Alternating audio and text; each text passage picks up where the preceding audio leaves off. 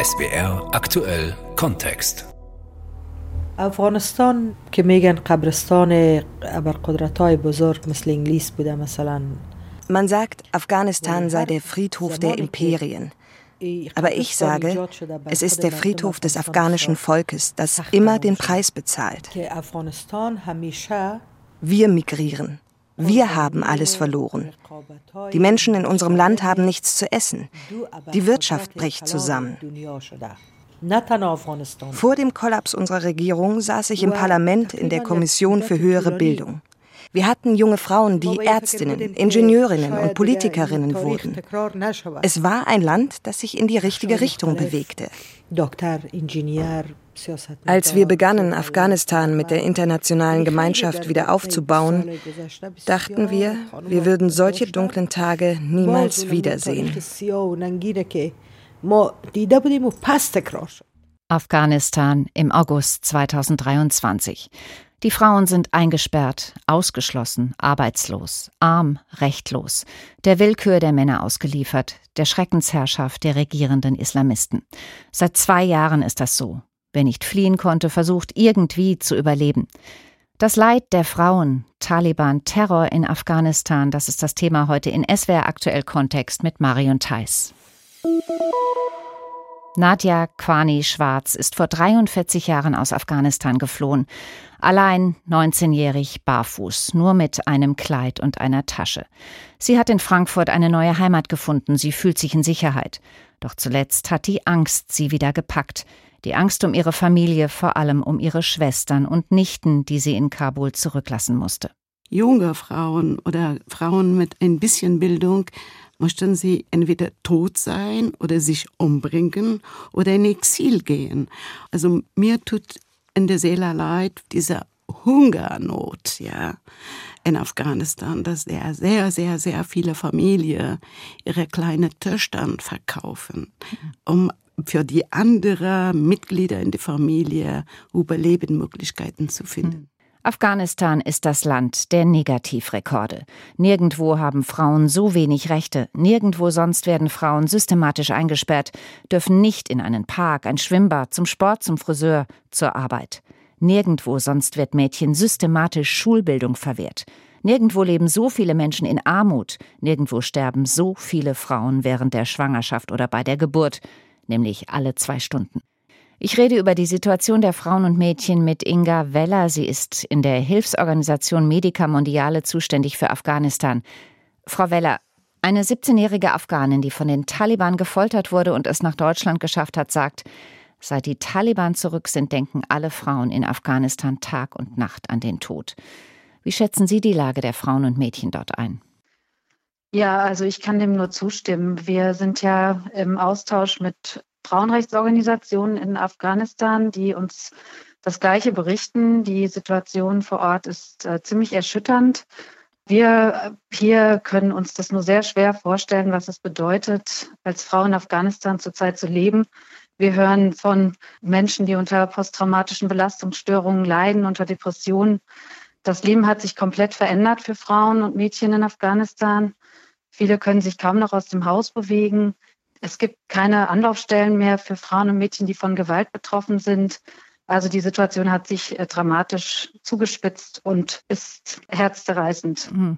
Sie sagen, es gibt keine Anlaufstellen mehr. Also die Frauen und Mädchen haben auch gar niemanden mehr, an den sie sich wenden können. Gibt es denn irgendwo noch Nischen, wo sie sozusagen ausharren, überleben können, sich irgendwie arrangieren können?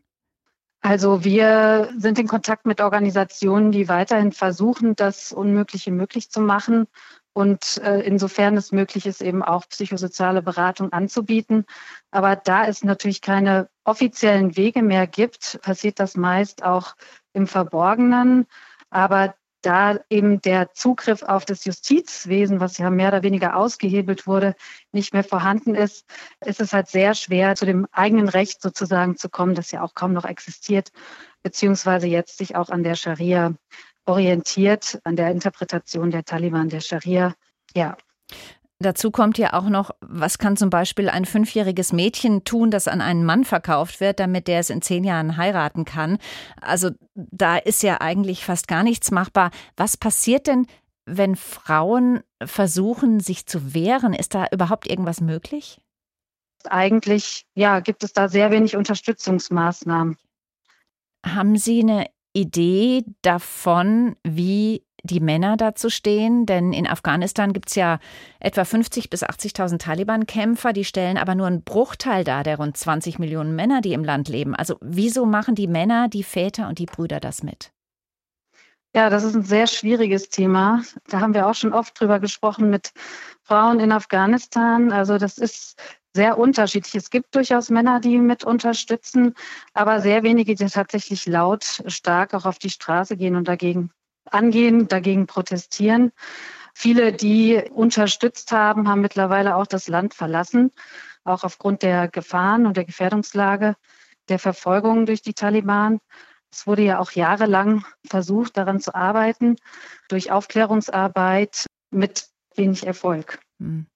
Sie haben schon angedeutet, dass Sie versuchen zu helfen, wo es irgendwie noch geht. Vielleicht können Sie mal anhand eines Beispiels sagen, wie das überhaupt möglich ist, wie Sie an die Frauen rankommen. Wir arbeiten primär über Frauenrechtsorganisationen, die vor Ort tätig sind. Das äh, sind Organisationen, die in verschiedensten Bereichen arbeiten, zum Beispiel im Bereich psychosozialer Beratung, die aber auch Universitätskurse an Universitäten noch anbieten, beziehungsweise dort Online-Kurse, seitdem eben das Universitätsverbot ausgesprochen wurde. Wir adressieren die Frauen über persönliche Kontakte, weil ja so gesehen keine offiziellen Überweisungssysteme mehr vorhanden sind, arbeiten aber auch zum Teil in Gesundheitszentren oder auch in Schulen, in Waisenheimen etc. Wir arbeiten da sehr stark an der Basis und versuchen ja, wo wir können, zu unterstützen. Das heißt, wenn Mädchen nicht mehr in der Schule sind, was ja jetzt ab der sechsten Klasse der Fall ist, weil es ist ja verboten für Mädchen in die Schule zu gehen oder wenn Mädchen und Frauen nicht übers Internet oder soziale Medien vernetzt sind, haben sie da wenig Chancen ranzukommen, richtig? Ja, es sei denn, man hat gute Kontakte zu den Gemeindemitgliedern. Das ist natürlich jetzt auch eine Chance, die wir sehen, beziehungsweise unsere lokalen Partnerorganisationen sehen, dass ein Weg sein könnte, auch über die Gemeindevorsteher, über religiöse Führer, so Anführer sozusagen, dort auch an die Familien ranzutreten und Natürlich ist ein Schlüssel davon, auch über die Männer in Kontakt zu treten mit den Familien.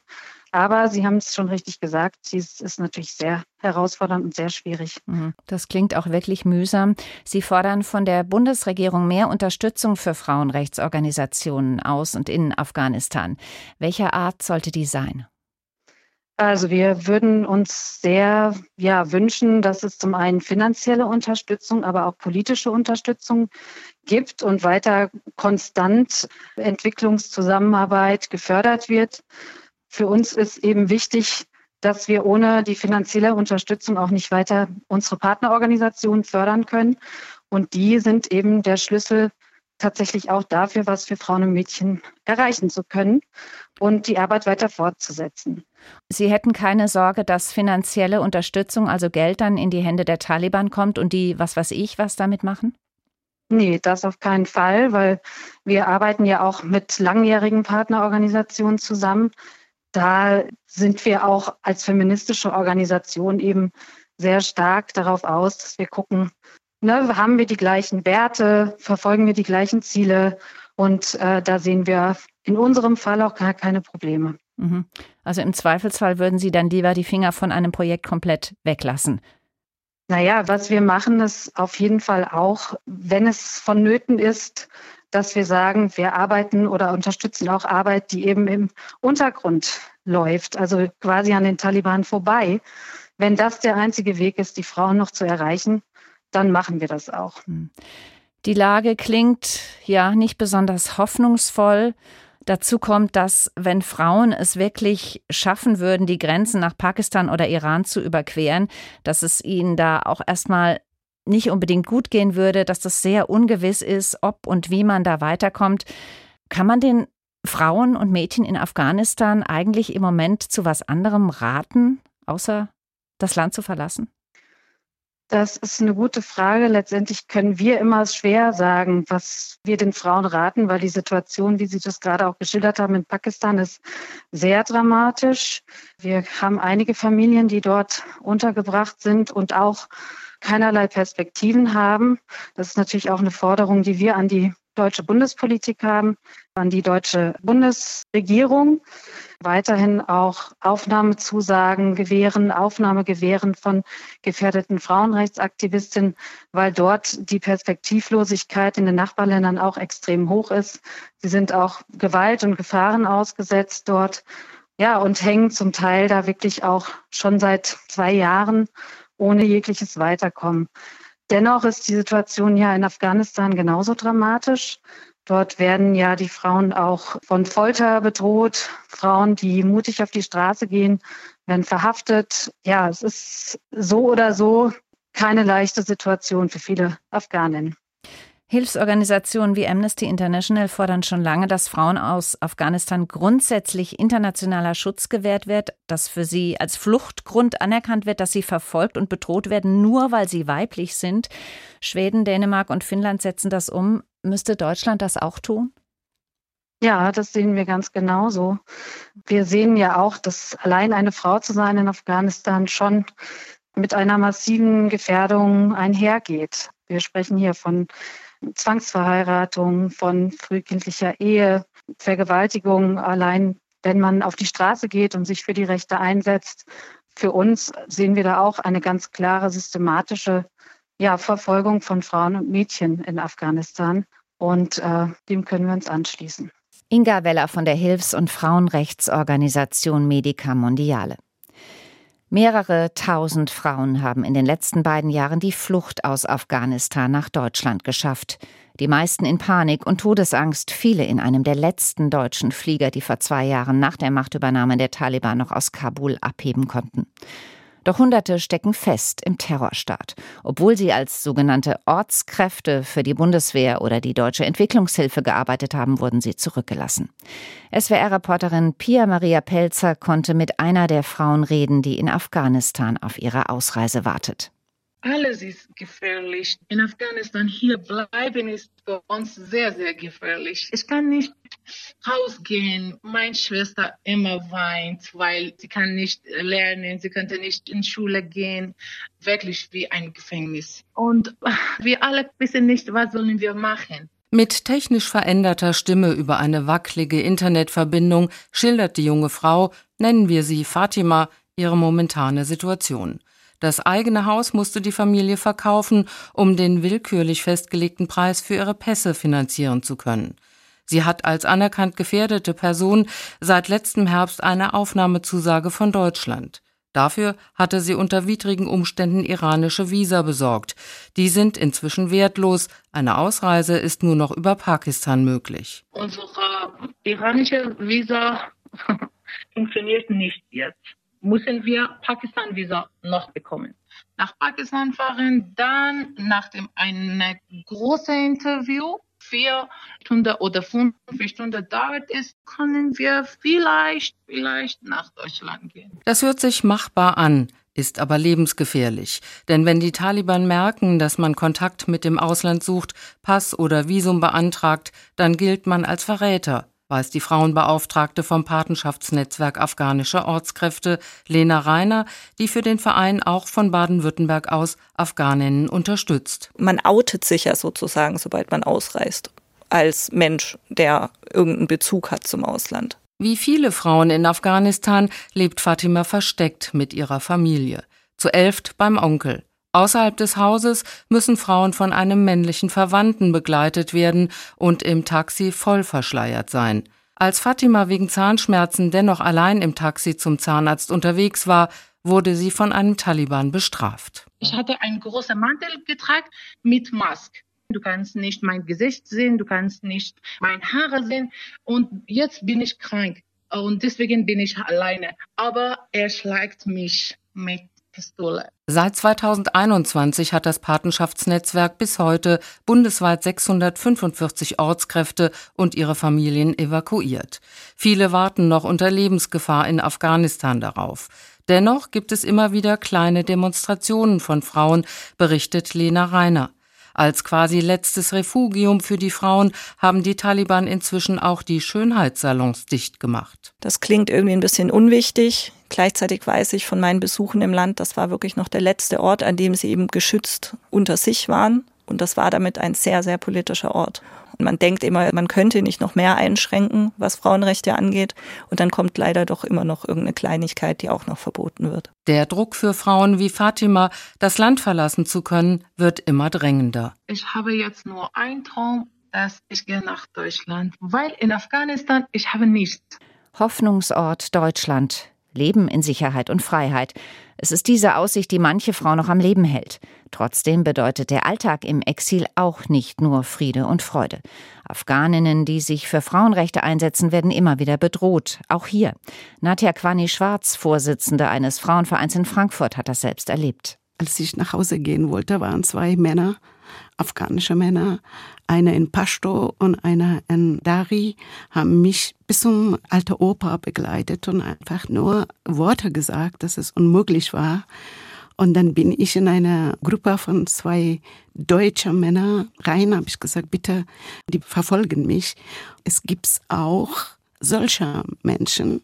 Ich bin auf die offene Straße bei mir im Büro einfach angegriffen worden. Mein Büro wurde ein paar Mal eingebrochen. In Deutschland haben sich inzwischen Afghaninnen zusammengetan in einem informellen Netzwerk. Etwa 80 sind sie, darunter ehemalige Ministerinnen und Direktorinnen. Aus dem Exil versuchen sie sich Gehör zu verschaffen gegen die Gewaltherrschaft der Taliban. I think it's not a matter of honor. If Taliban think this is the way they can honor women by keeping them like a slave inside the house and ich denke, es ist keine Frage der Ehre. Vielleicht glauben die Taliban, dass sie eine Frau ehren können, indem sie sie wie eine Sklavin halten und von den Einkünften oder der Gnade eines Mannes abhängig machen. Aber das ist nicht die wahre Botschaft des Islam. Islam gave us equal rights. Islam encouraged us to work and Islam encouraged us to seek knowledge. Die Vorstellung, die die Taliban von Ehre haben, ist ihrer Dorfmentalität geschuldet. Und natürlich versuchen sie diese in den Koran hinein zu interpretieren. Die Taliban überlegen, wie sie die Bettler von der Straße holen können. Aber was ist mit den Frauen, die keinen männlichen Ernährer haben? What about those women inside the house without male companion? Die Zukunft sieht düster aus, denn die Menschen in Afghanistan sind müde von 40 Jahren Krieg, abgestumpft von Islamistenterror, von Korruption und Willkürregierung. Eine Alternative zu den Taliban? Der militante islamische Staat stünde bereit, die Herrschaft zu übernehmen. Wer will dafür auf die Barrikaden gehen? Nadja Kwani-Schwarz hegt trotzdem noch ein Fünkchen Hoffnung. Afghanistan, eines Tages wünsche ich von ganzem Herzen, wird wie Deutschland Demokratie erfahren können. Ich möchte gar nicht die Hoffnung aufgeben. Und es gibt sehr, sehr, sehr viele starke und tolle Menschen, auch in Afghanistan, auch Männer, ja, dass die dazu beitragen, dass eines Tages meine Enkelkinder, Kinder das erleben, dass dieses schöne Land ein demokratisches Land ist. Das Leid der Frauen, Taliban-Terror in Afghanistan, Darum ging es heute in SWR Aktuell Kontext mit Marion Theiss.